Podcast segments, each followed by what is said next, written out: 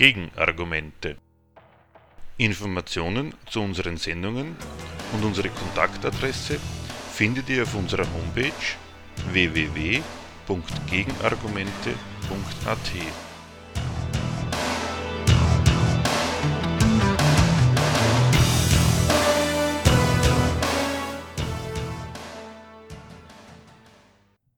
Das Thema der heutigen Sendung. Die Frau im Kapitalismus. Juristisch gleich, moralisch geachtet, schlecht behandelt.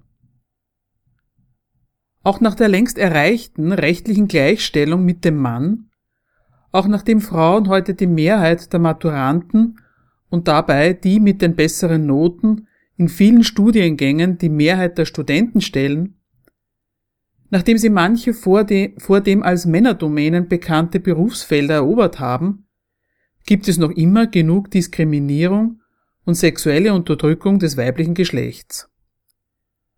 Frauen führen den Kampf dagegen, indem sie der Männerwelt den Vorwurf machen, nach wie vor den fälligen Respekt für die Selbstbestimmung und eine selbstbewusste Rolle der Frau zu verweigern in einem alten Denken und gestrigen Rollenbildern der Geschlechter zu verharren. Mit der Forderung nach Respekt rennen die Protagonisten der Geschlechtergerechtigkeit überall, in Politik, Öffentlichkeit und schon gleich im akademischen Bereich offene Türen ein. Sieht man von ganz konservativen Kreisen, die vom traditionellen Familienbild nicht lassen wollen, und von Kultfiguren des Gangsterrap ab, gibt es keine Stimme, die vor den Frauen als vollwertigen, beruflich und überhaupt selbstbestimmten Mitgliedern der Gesellschaft nicht den Hut ziehen würde.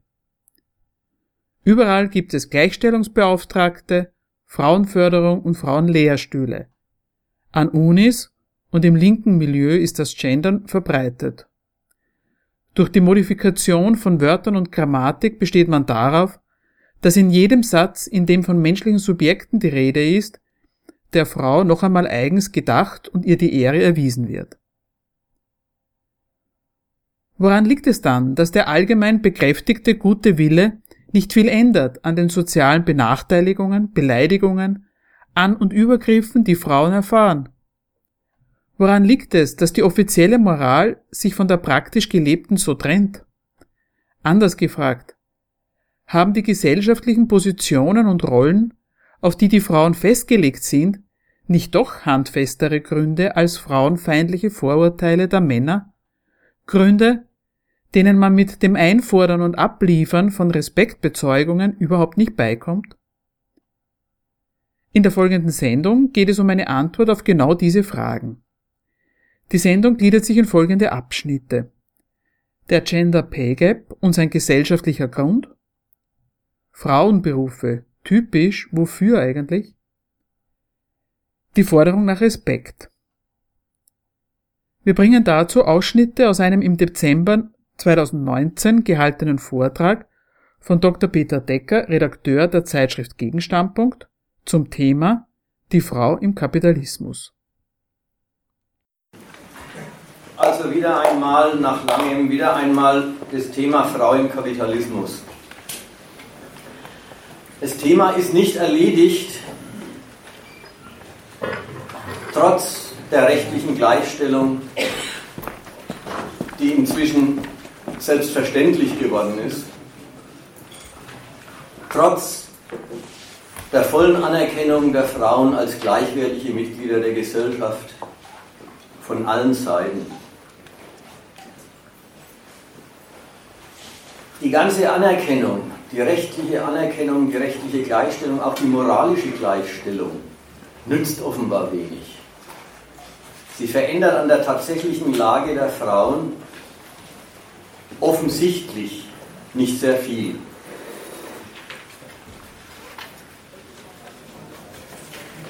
Die ganze Geschichte, also das, was als Diskriminierung der Frauen thematisiert wird, und ich habe da drei Felder im Auge, die heute ein bisschen durchgenommen werden sollen.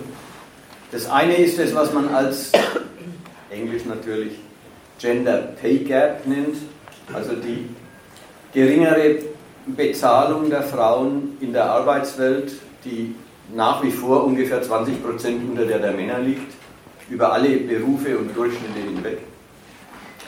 Zweitens die Diskriminierung, dass es Frauenberufe gibt, auf die Frauen mehr oder weniger festgelegt werden. Also da denkt man an die Care-Berufe, an Sekretärin, an Arzthelferin und so weiter. Und das Dritte, was eigentlich für die jugendliche Frauenbewegung äh, das größte Gewicht hat, ist die Übergriffigkeit von Männern, sexueller Dominanzanspruch, Behandlung der Frau als Sexualobjekte. Die drei Felder will ich ein bisschen durchsprechen. Die haben, um an den, Satz von, äh, an den Eingangssatz anzuschließen, offenbar härtere Gründe, festere Ursachen als bloß die Festlegungen des Rechts. Das Recht und die offizielle Moral haben Schluss gemacht mit der anderen Stellung der Frau. Aber die wirklich die andere Stellung der Frau hat sich darüber nicht aufgelöst. Wenn ich jetzt an, an Kritiker denke, und Kritikerinnen im Wesentlichen natürlich, äh, dieser Rolle der Frau in unserer Gesellschaft und der drei Felder, über die äh, sich beklagt wird, die als Unrecht aufgefasst werden,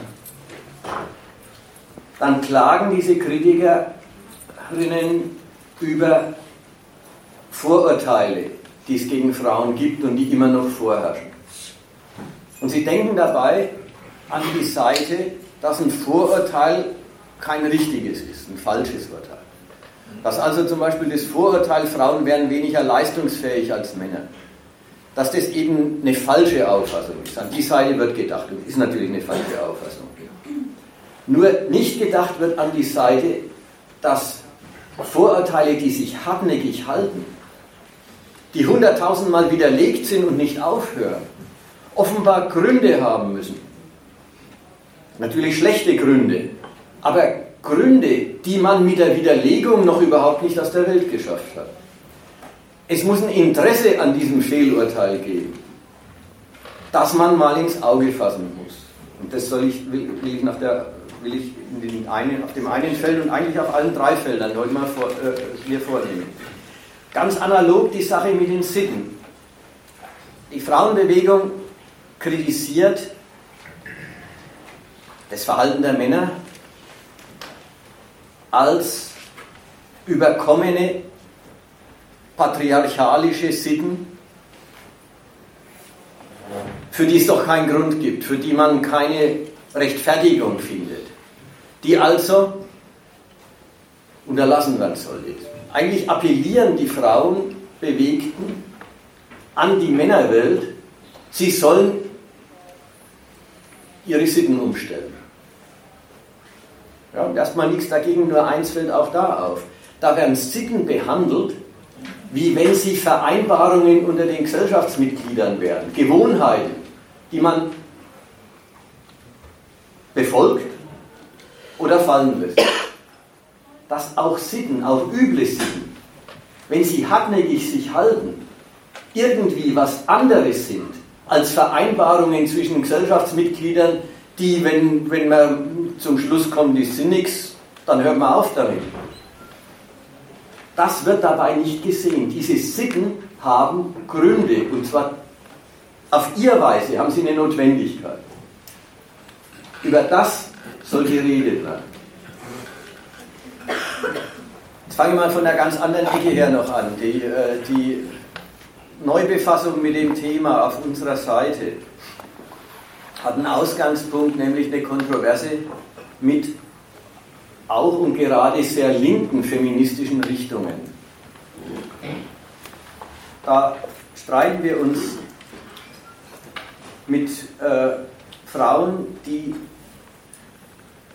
ungefähr so reden. Es gibt drei große Diskriminierungen. Class, Gender und Race. Also wie gesagt, alles immer Englisch. Und jede dieser dieser Diskriminierungen, diesen Unrecht, das bekämpft werden muss, hat aber mit dem anderen nicht viel zu tun.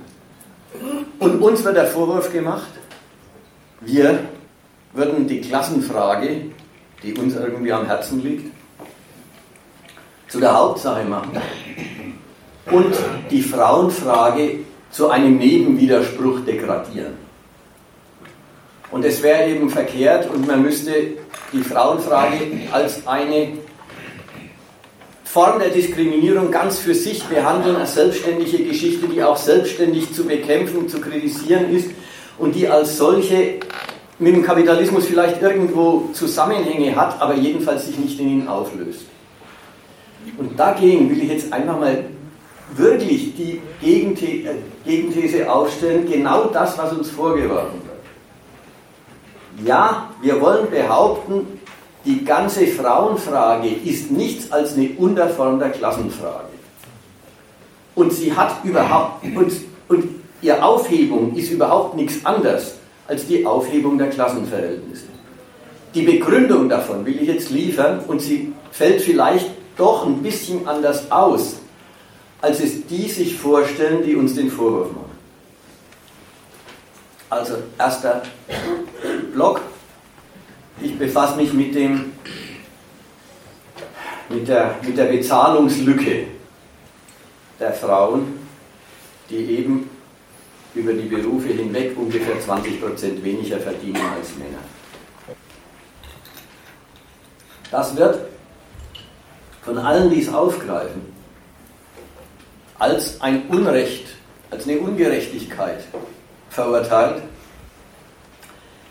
Und es ist schon klar, eine Ungerechtigkeit wird da verurteilt am Maßstab der Gerechtigkeit der Konkurrenz. Ja, wer sagt, äh, wir kriegen weniger als Männer, da muss man immer natürlich dazu sagen, die dasselbe leisten oder die wir dasselbe leisten wie diese dann ist ganz klar, dass wer mehr leistet, mehr kriegen soll und wer weniger leistet, weniger kriegen soll. Dass jeder in dieser Gesellschaft seinen Platz in der Hierarchie der Berufe durch Leistung zu erobern hat und dass jeder, der was wird, viele andere hinter sich lässt, die nichts werden. Alles das ist quasi unterstellt und nicht thematisiert, wenn das Unrecht in der Ungleichheit der Bezahlung von Mann und Frau besteht ein affirmatives Ideal der Konkurrenz. Aber zweitens, und das ist mir heute einmal viel wichtiger, es ist ein Ideal der Konkurrenz. Die Vorstellung, die Frauen würden genauso viel leisten wie die Männer und sie würden für dieselbe Arbeit weniger kriegen und das wäre ein Verstoß gegen das Prinzip der Bezahlung, das bei uns herrscht. Ist ein Irrtum. So geht es in der Welt gar nicht zu. Da wird ein Ideal der Konkurrenz aufgerichtet und gar nicht gesehen, dass diese Arbeitsverhältnisse, von denen man gerechte Entlohnung erwartet, überhaupt kein, jetzt sagen wir mal, fairer Wettbewerb, wo immer der, der Bessere siegen möge, wie im Sport ist, sondern dass das ein Dienstverhältnis gegenüber einer Unternehmerschaft ist die die Arbeit der Leute für sich dienstbar macht. Und da den Standpunkt, man muss für dasselbe dasselbe bezahlen, überhaupt nicht kennt. Also fangen wir mal von vorne an. Zunächst mal hat die Berufswelt und die Konkurrenz am Arbeitsmarkt und um die Bezahlung mit dem Geschlecht überhaupt nichts zu tun. Die Berufswelt ist fix und fertig, die Hierarchie der Berufe ist fix und fertig, ehe der Unterschied der Geschlechter irgendeine Rolle spielt. Und es ist auch klar, die Unternehmen beschäftigen Leute mit dem Ziel, mit ihrer Arbeit Gewinn zu machen und ihr Kapital zu vermehren. Und darin steckt schon eben von wegen leistungsgerechte Entlohnung, darin steckt schon, dass sie in jedem der Fälle, ob es Männer oder Frauen sind, immer so wenig zahlen wie geht, wie man halt muss, damit man die Leute kriegt, und so viel Leistung verlangen, wie man verlangen kann. Darin ist schon eingeschlossen, dass Unternehmen für die große, für die große Zahl ihrer, ihrer Arbeitskräfte, die sie leicht kriegen und leicht ersetzen können, wenig bezahlen und mehr Geld nur springen lassen, wo entweder besondere Fertigkeiten und Kenntnisse verlangt sind oder wo einer die Rolle des Vorgesetzten gegenüber seinen Kollegen spielt und damit gegen sie das Interesse des Arbeitgebers durchsetzt. Die verdienen mehr. Aber von vornherein ist die Bezahlung daran orientiert, was man halt hergeben muss, damit man die Leute kriegt. Wen man also leicht kriegt und leicht ersetzen kann, dem braucht man nicht so viel bezahlen. Einen anderen Zusammenhang zwischen Leistung und Entgelt gibt es nicht. Das ist das, warum ich vorhin gesagt habe, es ist ein Ideal, ein Ideal der Konkurrenz. Zu sagen, ich leiste doch dasselbe und krieg weniger. Und das wäre, als ob das ein Verstoß gegen die Logik der Bezahlung wäre. Das ist es nicht. Es gibt keinen Zusammenhang zwischen Entgelt und Leistung, denn der Zusammenhang ist der über den Markt, was man als Unternehmer eben springen lassen muss, damit man die Verfügung über die Zeit der Leute kriegt. Alles das ist fertig, ehe der Unterschied der Geschlechter eine Rolle spielt. Aber jetzt kommen Frauen in die Berufswelt genau wie Männer und es stellt sich raus, sie bevölkern eben jedenfalls zu einem höheren Prozentsatz. Und das auch heute noch, nachdem die Mädchen schon eigentlich die Mehrzahl der Abiturienten stellen und in vielen Fächern die Mehrzahl der Studenten.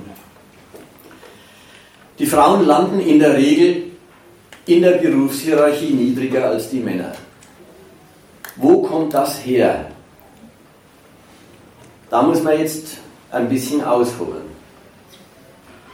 Denn genau genommen beziehen sich die Unternehmer, wenn sie an ihren Arbeitskräften einen Unterschied der Bezahlung machen, nach Geschlecht, beziehen sie sich nicht auf die Biologie, nicht auf den natürlichen Unterschied der Geschlechter, sondern sie beziehen sich auf die Institution Familie. Eine Institution, interessanterweise, an deren Notwendigkeit und Ausgestaltung sie selber nicht wenig äh, Ursache sind. Das ist ein unschöner Satz. Die, an deren, Ausgest äh, deren Ausgestaltung ihre eigene Beanspruchung der, der Arbeitskräfte nach Zeit und nach dem Geld, das sie zahlen, viel zu tun hat. Also, Unternehmen bezahlen Geld. Machen wir eine Negation. Nicht nach Maßgabe dessen, dass ein Lebensunterhalt rauskommen muss, sondern sie bezahlen für die Arbeitskrä äh, die, den Arbeitskräften Geld für die Stunden, die sie ableisten. Auf verschiedenen Niveaus der Bezahlung ist es immer ein, ein Bezug von Zeit und Entgelt. Ob die Arbeitskräfte nach getaner Arbeit genug verdient haben, um sich ein anständiges Leben leisten zu können, geht dem Unternehmer nichts an. Es ist nicht sein Ding. Er bezahlt Arbeit, nicht Lebensunterhalt. Ja, es gab den deutschen Ökonomieprofessor Werner Sinn, den kennen viele, das ist der, eigentlich der bekannteste deutsche Ökonom, der hat gesagt, nichts ist absurder, als von, als von einem Unternehmen zu verlangen, dass es einen Lohn bezahlt, von dem er leben kann. Die Bezahlung des Lohns hat andere Gesichtspunkte, als dass man davon leben kann. Und das ist eine Zumutung und eine unsinnige Zumutung an den Lohn, dass er dafür, dass er danach bemessen sein müsste. Also gut, dem Unternehmen ist es egal. Es hat für das Unternehmen keine Bedeutung, ob das Entgelt für ein Leben reicht. Es hat für das Unternehmen aber auch keine Bedeutung, ob die, über, äh, ob die verbleibende freie Zeit, die der Mensch nach der Arbeit noch hat, reicht, um in dieser Zeit irgendwie ein Leben unterzubringen. Den größten Teil des Tages bezahlen äh, äh beanspruchen die Unternehmen als die Zeit, die ihnen gehört. die Sie, die Arbeitskräfte, brauchen und beschäftigen. Und dafür bezahlen Sie einen Lohn, der nicht daran orientiert ist, ob es reicht zum Leben. Das kriegen die Arbeitskräfte zu spüren. Sie müssen nämlich alle Notwendigkeiten des Alltags, waschen, essen, Wohnung besorgen, wenn sie dann noch Kinder haben, dann noch viel mehr, alle Notwendigkeiten des Lebens müssen sie außerhalb der Arbeitszeit erledigen, die aber selber schon den größten Teil des Tages beansprucht. Und das alles müssen sie mit einem Geld erledigen, das überwiegend knapp bemessen ist. Dieser Widerspruch, dass eigentlich die ganze Lebenszeit schon verbraucht ist für den Erwerb, der größte Teil des, Wachen, des Wachentages ist man in der Arbeit. Diesen Widerspruch, dass der größte Teil des Tages verbraucht ist für den Erwerb, den kriegen die Leute zu spüren. Und der begründet eigentlich den Umstand, dass sich in der Regel zwei Individuen verschiedenen Geschlechts lebenslang zusammentun, um die Notwendigkeit sowohl dem Erwerb zu entsprechen, wie die, Notwendigkeit des, die Notwendigkeiten des Alltags zu erledigen, miteinander abzuwickeln.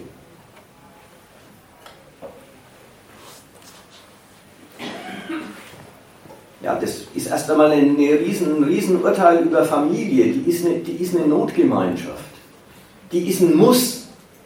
So leicht kann man dem gar nicht entgehen. Man kann schon als Single leben, so ist es nicht. Nur dann hat man halt den Widerspruch alleine auszutragen. Den Widerspruch, dass nach der Arbeit erst die ganze Reproduktionsarbeit stattfindet.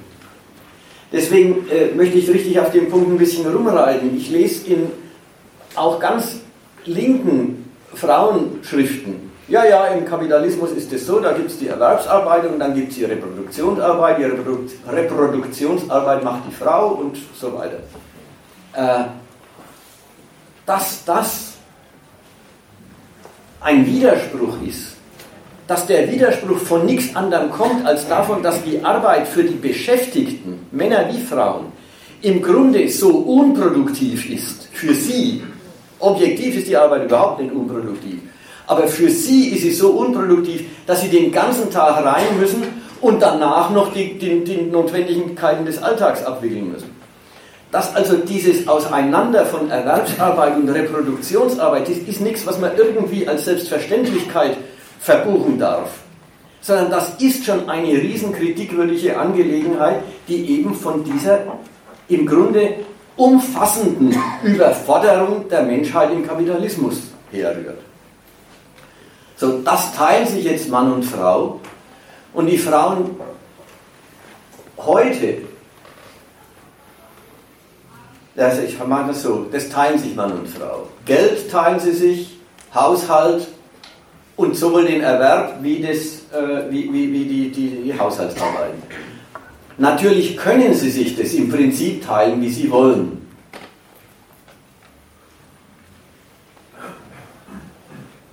Und jungverheiratete Paare ohne Kinder tun das auch in gewissem Umfang. Wenn aber Kinder kommen, dann kommt eine neue Notwendigkeit ins Spiel. Erstens steigt der Geldbedarf des kleinen Sozialverbands. Jetzt gibt es ja noch ein weiteres Mitglied. Zweitens steigt die Anforderung an die Hausarbeit. Man muss mehr Zeit daheim verbringen, fürs dem Kind widmen. Auch das könnten sich Mann und Frau noch teilen, wie sie wollen. Aber der Umstand, dass sowohl mehr Geld wie mehr Hausarbeit nötig ist, führt dazu, dass man sich entscheiden muss. Man muss sich entscheiden für Karriere, dann wirft man sich in die und ist natürlich für die andere Sache daheim weniger zur Verfügung. Umgekehrt, umgekehrt. Es ist eine Scheidung nötig. Auch da noch. Das kann man auch umgekehrt regeln. Und es gibt inzwischen knapp 10% der Familien, wo die Frau der Hauptverdiener ist. Aber an der Stelle reproduziert sich die alte Scheidung immer wieder. Nicht, weil es eine Gewohnheit ist, Nicht, weil es alle immer so halten, sondern einfach deswegen, weil die Männer tatsächlich in der Regel mehr verdienen. Also, dass die Männer mehr verdienen, ist der Grund, warum sie mehr verdienen. Das ist zirkulär. Aber die Zirkularität hat ihre Notwendigkeit in der Scheidung der Arbeit daheim. Und die Scheidung ist nötig. Führt also überwiegend dazu, dass junge Paare mit Kindern eben sich sortieren müssen. Und der eine muss mehr in den Beruf, der andere muss mehr daheim bleiben und der, der mehr im Beruf und, und sie entscheiden sie in der Regel ökonomisch rational, indem sie sagen, naja, wer mehr Geld heimbringt, der, der konzentriert sich auf den Beruf. Das heißt dann meistens, wie gesagt, furchtbar notwendig ist es nicht. Notwendig ist bloß die Sortierung. Das heißt meistens, dass die Frau dann überwiegend die Hausarbeit macht und, sobald es irgend geht, nebenher arbeitet. Das verrät nochmal was über die, über die Einkommenslage. Dass das Einkommen eines Erwerbstätigen bis weit hinauf in der Berufshierarchie, also da ist dann schon äh, äh, der Polizeimeister nicht mehr genug, da muss es schon der, Ober, äh, der Oberkommissar sein. Äh, bis weit hinauf in die Berufshierarchie, dass ein Einkommen nicht genügt, um einer Familie die Teilhabe am normalen Lebensstandard zu ermöglichen. Also die Notwendigkeit, von der wir jetzt gerade geredet haben, nach beiden Seiten hin. Die Tageszeit ist schon verbraucht und das Einkommen ist so gering, dass eine Familie von einem Einkommen nur sehr schlecht lebt. Führt dazu, dass neben der Hausarbeit die Frauen auch noch berufstätig sind, dann aber eben als Zuverdiener.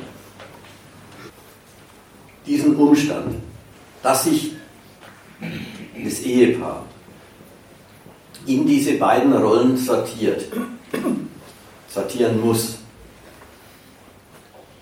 begründet durch sowohl die zeitliche Beanspruchung wie das Geld, das bei, mit kapitalistischer Arbeit verdient wird. Diese notwendige Scheidung nutzen die Unternehmen dann wieder für sich aus.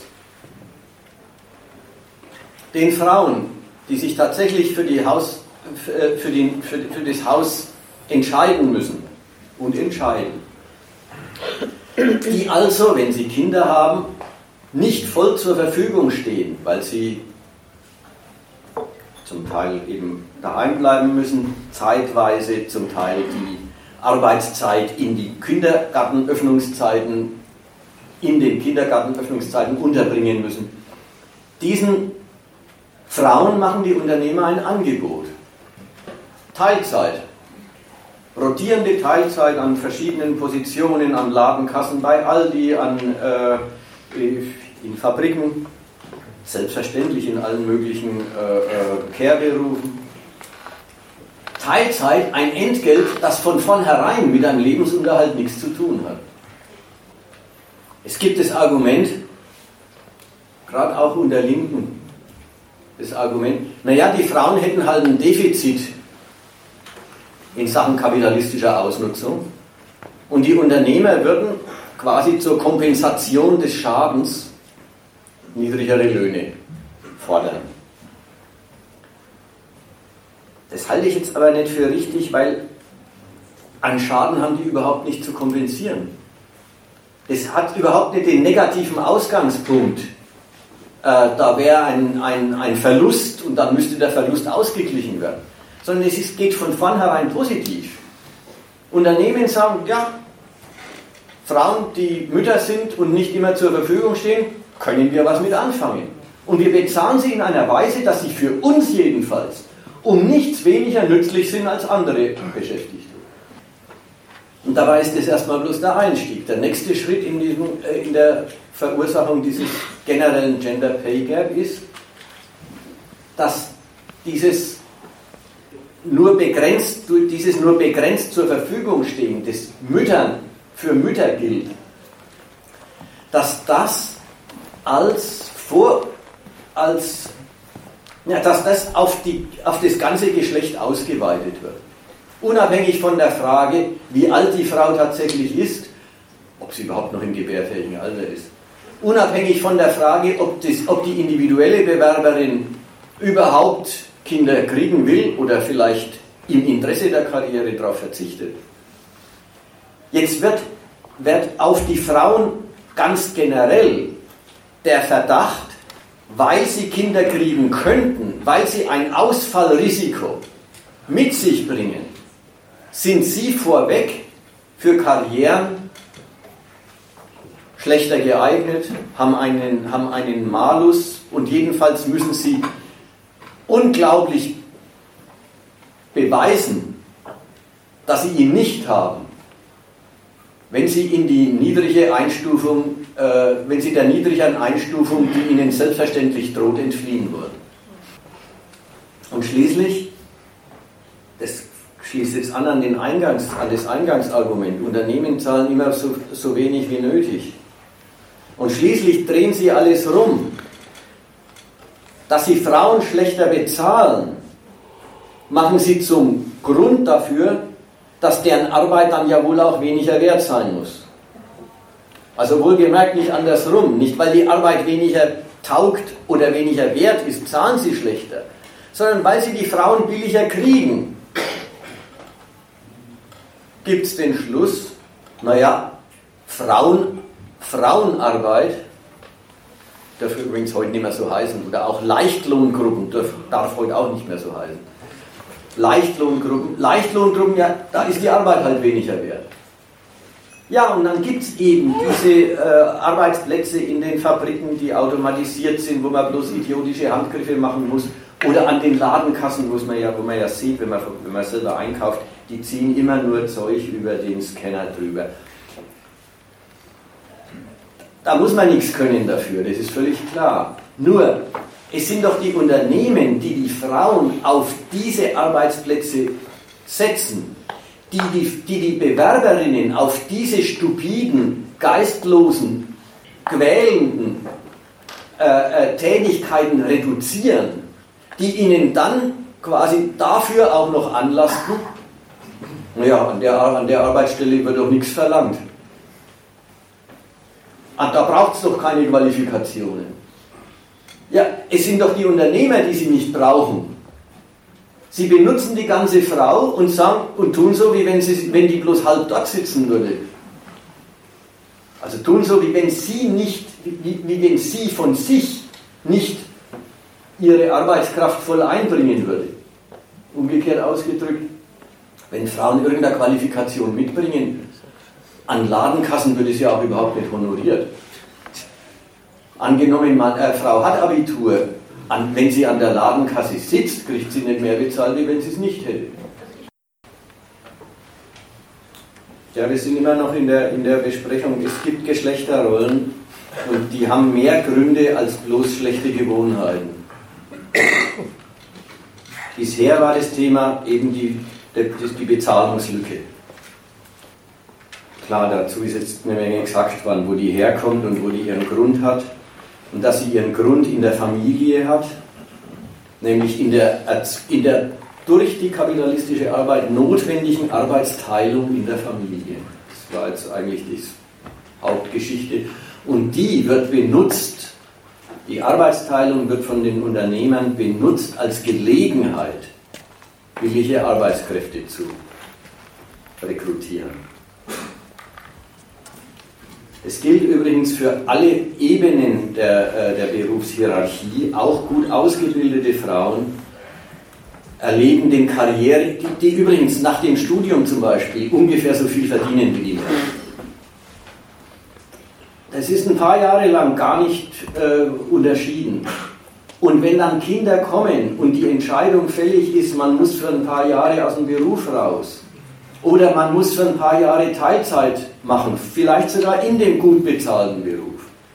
Dann ist der Karriereknick da, dann gehört man nicht mehr zu den Personen, die voll für den Betrieb zur Verfügung stehen, die ja auch zeitlich alles mitmachen, und die Fortbildungen mitmachen, die immer gerade angesetzt sind. Und damit ist man tiefer äh, eingestuft, als man es wäre, wenn die Frau ohne jede Unterbrechung und ohne jede Einschränkung in dem Beruf weiter gearbeitet hätte, wie es der Mann tut. Insofern ist, gilt es durchaus für alle Ebenen, auch wenn manche äh, Ebenen äh, schon mit ganz beachtlicher Bezahlung verbunden sind. Jetzt das ganze zweite Feld, Frauenberufe. Was ist das überhaupt? Ja, es gibt, einen, es gibt einen ganz, ganzen Sektor von Berufen, die sind auch schlechter bezahlt als zum Beispiel die Industriearbeitsplätze. Und die gelten als Frauenberufe. Nicht einfach deswegen, weil auf die schlechtere Bezahlung sich eh bloß Frauen melden, sondern weil jedenfalls bis, bisher, oder vielleicht muss man sogar sagen bis vor kurzem, die Arbeitgeber selber für solche Arbeitsplätze überwiegend Frauen gesucht haben. Mit dem Argument, die sogenannten Care-Berufe, also Erziehung, Kranken- und Altenpflege, wären einfach, da wären Frauen einfach geeigneter. Es wird ihnen entsprechen. Die Zuwendung zum anderen Menschen liegt ihnen im Blut. Da wird was Eigentümliches gemacht. Da wird wirklich nach Geschlechtern äh, verschieden ausgewählt. Und man bezieht sich, das ist schon irgendwie erkennbar, man bezieht sich dabei auf die Rolle, die die Frauen in der Familie ausüben. Und die liebevolle Zuwendung, die sie ihren Nächsten erbringen, weil halt das die Familie braucht, die wird ihnen als Charaktereigenschaft nachgesagt, die sie auch quasi die Zuwendung, die sie auch äh, dem, äh, dem Arbeitgeber und seinen Aufgaben gegenüber zeigen sollen, müssen, würden. Ja, da wird von der, von der Rolle in der Familie auf eine besondere Qualifikation in der Rolle der Berufe geschlossen. Aber worin besteht die? Die besteht wirklich im Dienen. Dienen gegenüber den Bedürfnissen anderer Menschen, also eben Altenpflege, Krankenpflege, Kinderaufzucht. Aber dann auch, wenn wir an, denken an die Sekretärin oder die Arzthelferin, bedienen des Chefs, dem die Arbeit erleichtern, dem zuhelfen, wenn er das Subjekt der Arbeit ist. Wenn also bei Personalbüros sich Bewerber nach dem quasi geschlechtlichen Charaktermerkmal Dienstbereitschaft raussuchen. Und wenn Sie dabei nicht nur formale Qualifikationen, also wie Schulabschlüsse und Zeugnisse und so weiter, äh, zu Rate ziehen, sondern eine, äh, äh, eben das Geschlecht zum Auswahlkriterium machen, dann merkt man, dass Arbeit, dass kapitalistische Arbeit nicht einfach so etwas wie Arbeit überhaupt ist, sondern dass es wirklich Unterordnung unter die Ansprüche der anderen Seite ist. Und genau dafür sehen Arbeitgeber in Berufen, in denen es eben aufs Dienen ankommt, Frauen als besonders qualifiziert. Mal wichtig, das ist, ein, das ist verräterisch in Sachen, äh, nochmal zurück zu dem Ideal der Konkurrenz, von dem ich am Anfang geredet habe, Leistung. Ja, der Kapitalismus ist nicht einfach Leistung, sondern das ist die Bereitschaft, das zu machen, was, was der anderen Seite nützt. Auf sich Verzicht zu tun. Und das wird direkt als frauliche Qualifikation, die in ihrer Persönlichkeit steckt, äh, unterstellt und gefordert. Und der Hammer ist, die Personalchefs blamieren sich mit dieser Menschenkenntnis nicht. Wieder wichtig, nicht weil es stimmt, nicht weil Frauen so sind, sondern weil die Arbeitgeber die Macht haben, die Charaktermerkmale, die sie fordern, wirklich einzufordern. Sie entscheiden über Anstellung und Arbeitslosigkeit, über Karriere und Scheitern. Und weil sie darüber entscheiden, verlangen sie, ja, hat, hat die quasi die, die Unterstellung, Frauen sind so. Deswegen hat die Unterstellung Gewicht. Sie verlangen es den Bewerberinnen einfach ab. Ob die das von sich aus mitbringen oder nicht, ist vollkommen egal. Man verlangt es ihnen ab. Und wenn die Frauen die Berufe wollen, und sie brauchen ja einen Beruf, dann machen sie sich dafür zurecht. Nicht nur, und das ist auch wieder, wieder ein wichtiger Schritt, nicht nur, dass man im Bewerbungsgespräch sich so präsentiert. Da ist ja noch viel Freiheit der Heuchelei mit im Spiel. Man kann so tun, als ob. Sondern im Beruf müssen sie die Rolle ja sowieso spielen. Aber weil in dieser Gesellschaft, und das muss man wirklich im, im Kopf behalten, das ist ein wichtiger Punkt, weil in dieser Gesellschaft die Menschen keine Knechte sind, sondern freie Privatsubjekte, denen es um sich geht und um sich gehen darf. Weil auf der anderen Seite in dieser Gesellschaft jede Zumutung und Härte als Chance daherkommt, was für sich selber zu tun. Deswegen wird, was ökonomisch objektiv erzwungen ist, von den Arbeitskräften auch freiwillig, über einen freiwilligen Beschluss erbracht. Wichtig, ich muss das vielleicht alles nochmal sagen. Die Härte besteht darin, dass die Menschen in dieser Gesellschaft Diener, Diener sind eines fremden Zwecks. Aber das ist die Weise, wie sie Geld verdienen und für sich was rausholen. Und das ist, das ist der Grund, warum jede Zumutung als Chance daherkommt. Ja, du kannst heute einen Arbeitnehmer vergiften und sagen, dafür gibt es äh, einen Euro mehr in der Stunde. Und dann finden sich Leute, die es tun, weil sie einen Euro mehr in der Stunde verdienen. Und du kannst eben Frauen dafür kriegen, zu sagen, du bist doch fürs Dienen geschaffen. Und ob die das meint oder nicht, ist vollkommen, erstmal vollkommen egal. Sie kriegt den Arbeitsplatz bloß, wenn sie erstmal sich so präsentiert. Und zweitens, weil es dann ihr Mittel ist, ihren Erwerb zu betreiben, macht sie sich auch zu dem Subjekt, das verlangt ist. Und nicht bloß, sie macht sich objektiv dazu und dann ist sie es, sondern sie affirmiert es auch bewusst. Wenn, wenn Krankenschwestern oder, oder Altenpflegerinnen sich zugute halten, ja, die Hinwendung zum anderen Menschen ist manchmal schon nicht leicht, aber ich bin so. Dann haben sie sich die Anforderung zu eigen gemacht und einen gewissen Stolz darauf entwickelt, dass sie der Anforderung entsprechen. Sie machen es nicht nur objektiv, sondern auch bewusst zu ihrer Sache und gründen darauf ihr selbstbewusstes Recht in dieser Gesellschaft. Ja, sie sagen, ja, ich bin für die Hinwendung zum anderen Menschen, dafür bin ich zu haben und ignorieren gleich, dass die Hinwendung in Wahrheit eigentlich zum Unternehmerinteresse ist. Wie weit es mit der Hinwendung zum anderen Menschen her ist, das merkt man ja, wenn man die Altenpflege äh, anschaut. Da bleibt wenig Zeit für die Hinwendung zum anderen Menschen. Es ist, die, es ist die Anforderung des Arbeitgebers eben, die erfüllt wird aber man hält sich zugute und das ist die eigene Rolle in der Gesellschaft, das ist der eigene Beitrag und auf dem gründet man das Bewusstsein, dass man selber Ansprüche zu stellen hat. Bis hin, dass man natürlich stets, stets davon überzeugt ist, dass die Ansprüche, die man zu stellen hat, nicht erfüllt werden. Man hat in Wahrheit viel mehr verdient. Ja, die, die Frauen, die irgendwann mal bei Verdi gestreikt haben mit den Erzieherinnen, mit dem Argument, wir sind es wert, ja, ja, natürlich, wir sind mehr wert. Ja, ob Sie gleich gesagt haben, wir sind mehr wert? Also die haben gleich gesagt, wir sind mehr wert.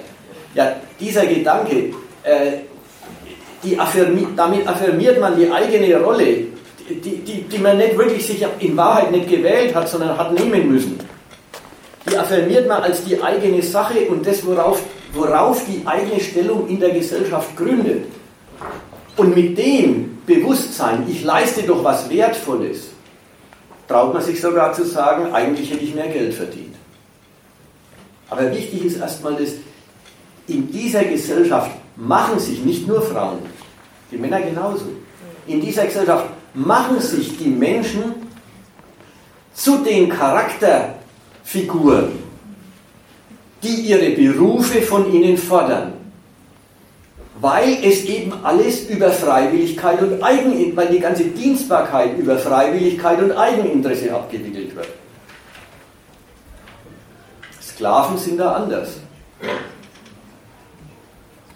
Die empfinden ihre Dienstbarkeit immer als Fremdbestimmung und von Marx Landmer zerstören die Arbeitsmittel manchmal mit Genuss, an denen sie sich zu schaffen machen sollen.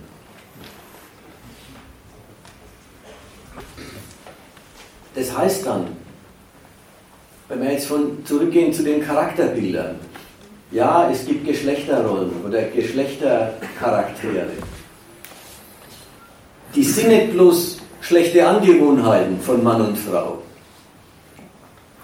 sondern die sind die Weise, wie man den Anforderungen der Gesellschaft, die man erfüllen muss, damit man Geld verdient, sind die Art und Weise, wie man diesen Anforderungen selbst als Individuum entspricht. Und darin haben sie ihre Festigkeit. Darin sind sie härter als bloß schlechte Angewohnheiten, die man abschütteln kann, wenn man der Meinung ist, ach Gott, ist doch alles Quatsch.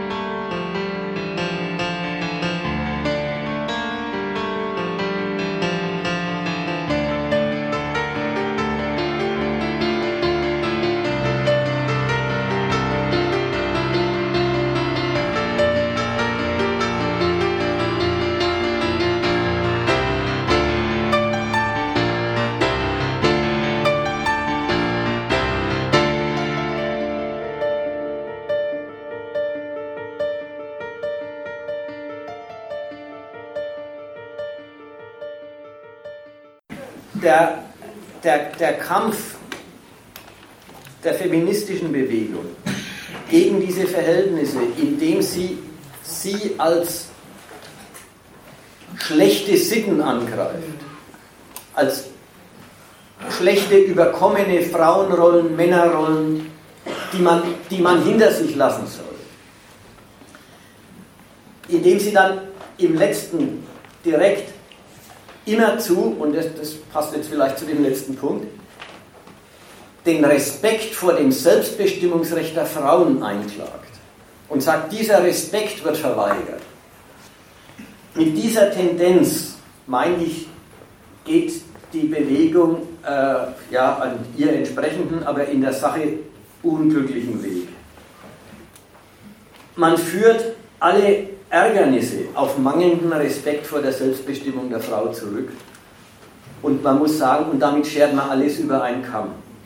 Die schlechtere Bezahlung in, äh, äh, der Frauen in der Berufswelt, die Festlegung auf Frauenberufe, die familiäre Rolle, Objekt sein gegenüber äh, sexuellen Übergriffen, all das unter der Rubrik kein Respekt macht alles gleich. Es sind vollkommen verschiedene Gründe, die alle überhaupt nichts mit Respektlosigkeit zu tun haben, sondern mit eben das, was man von den Frauen will. Weswegen sie diesen, diese Rollen zugemutet kriegen, die sie nicht wollen. Und das alles auf mangelnden Respekt, man, ja nicht verwirklichte, jetzt in dem Fall nicht verwirklichte bürgerliche Abgrenzung der Sphären der Freiheit zu beklagen. Das ist äh, einerseits eben eine unpassende Gleichmacherei und andererseits eine, die Zurückführung auf einen negativen Grund.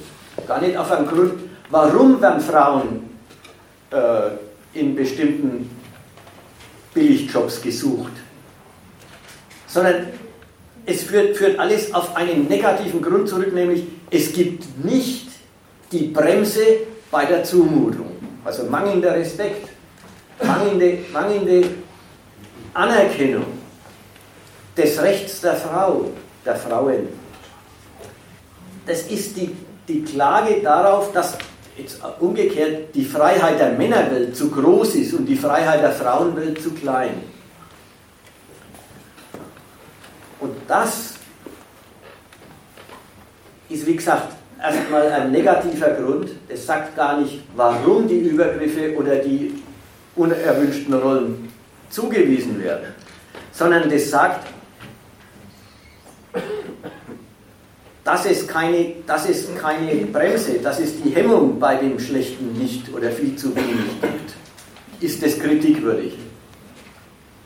Also Respekt, Grenze anerkennen. Das ist der eine Fehler, dass man die ganze, die ganze Lage und alles, was einen ärgert, auf einen negativen, gar nicht auf den positiven Grund oder die positiven Gründe zurückführt, sondern auf einen Mangel an Grenz, Grenzanerkennung von Grenzen.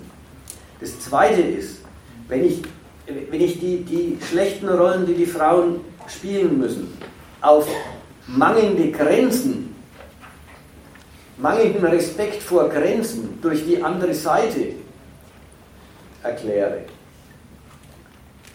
dann erkläre ich auf einmal die Zumutungen, die einem gemacht werden, die den Frauen gemacht werden, als das erstens Interesse der Männer und zweitens als das nun mal existierende, vorauszusetzende Interesse, das es halt so gibt, gegen das nur Schranken und Grenzen helfen. Strafen womöglich. Also Frauen, die gegen ihre eigene Rolle in der Gesellschaft als die, wär, die wär, würde ihrer Natur entsprechen, total rebellieren, haben nichts dagegen, der Männerwelt, der sie sich gegenüber sehen, dasselbe, nämlich das ist nun mal Männerinteresse, zuzuschreiben. Das ist ein sehr unkritisches Verhältnis zu den Rollen, in denen sie selber sind und zu den Rollen, die ihnen als äh, als feindliche entgegentreten. Man, man lässt sie stehen, wie sie sind und sagt, man könnte ja damit leben, wenn die sich mehr begrenzen würden. Also diese ganzen, diese ganzen Ekelhaftigkeiten, die eben, was den, den, das Bereich, den Bereich der sexuellen Übergriffe betrifft, die ganze Ekelhaftigkeiten auf, naja, das ist halt Männerinteresse, aber die gehen zu weit äh, hin, zu, hin zu definieren. Das ist, das ist äh, vollkommen unkritisch gegen die Blödheit der Männer. Ich will noch einen, vielleicht einen kleinen Scherz am Schluss, oder Scherz ist es auch nicht, sondern es ist was, was Blödes. Auch mit dieser Bezichtigung der Männer hat die, hat die feministische Bewegung ihre Erfolge. Nicht bei der Mehrheitsgesellschaft, aber bei einer männlichen Unterstützers, Unterstützerszene.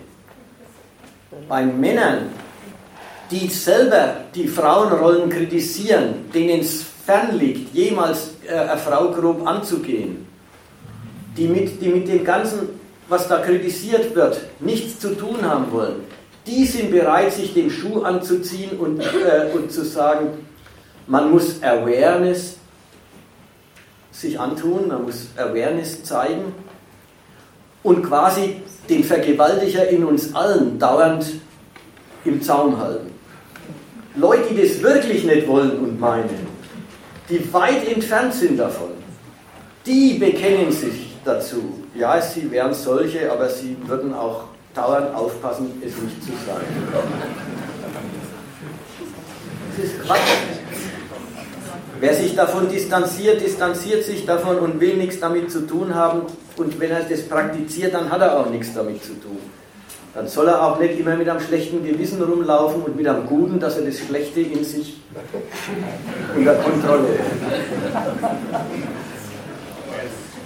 Das wäre soweit. Nähere Informationen zur Sendung und Literaturtipps zum Thema gibt es auf unserer Homepage www.gegenargumente.at. Diskussionsbedarf und Stellungnahmen zum Inhalt der Sendung richtet bitte an unsere E-Mail-Adresse office@gegenargumente.at.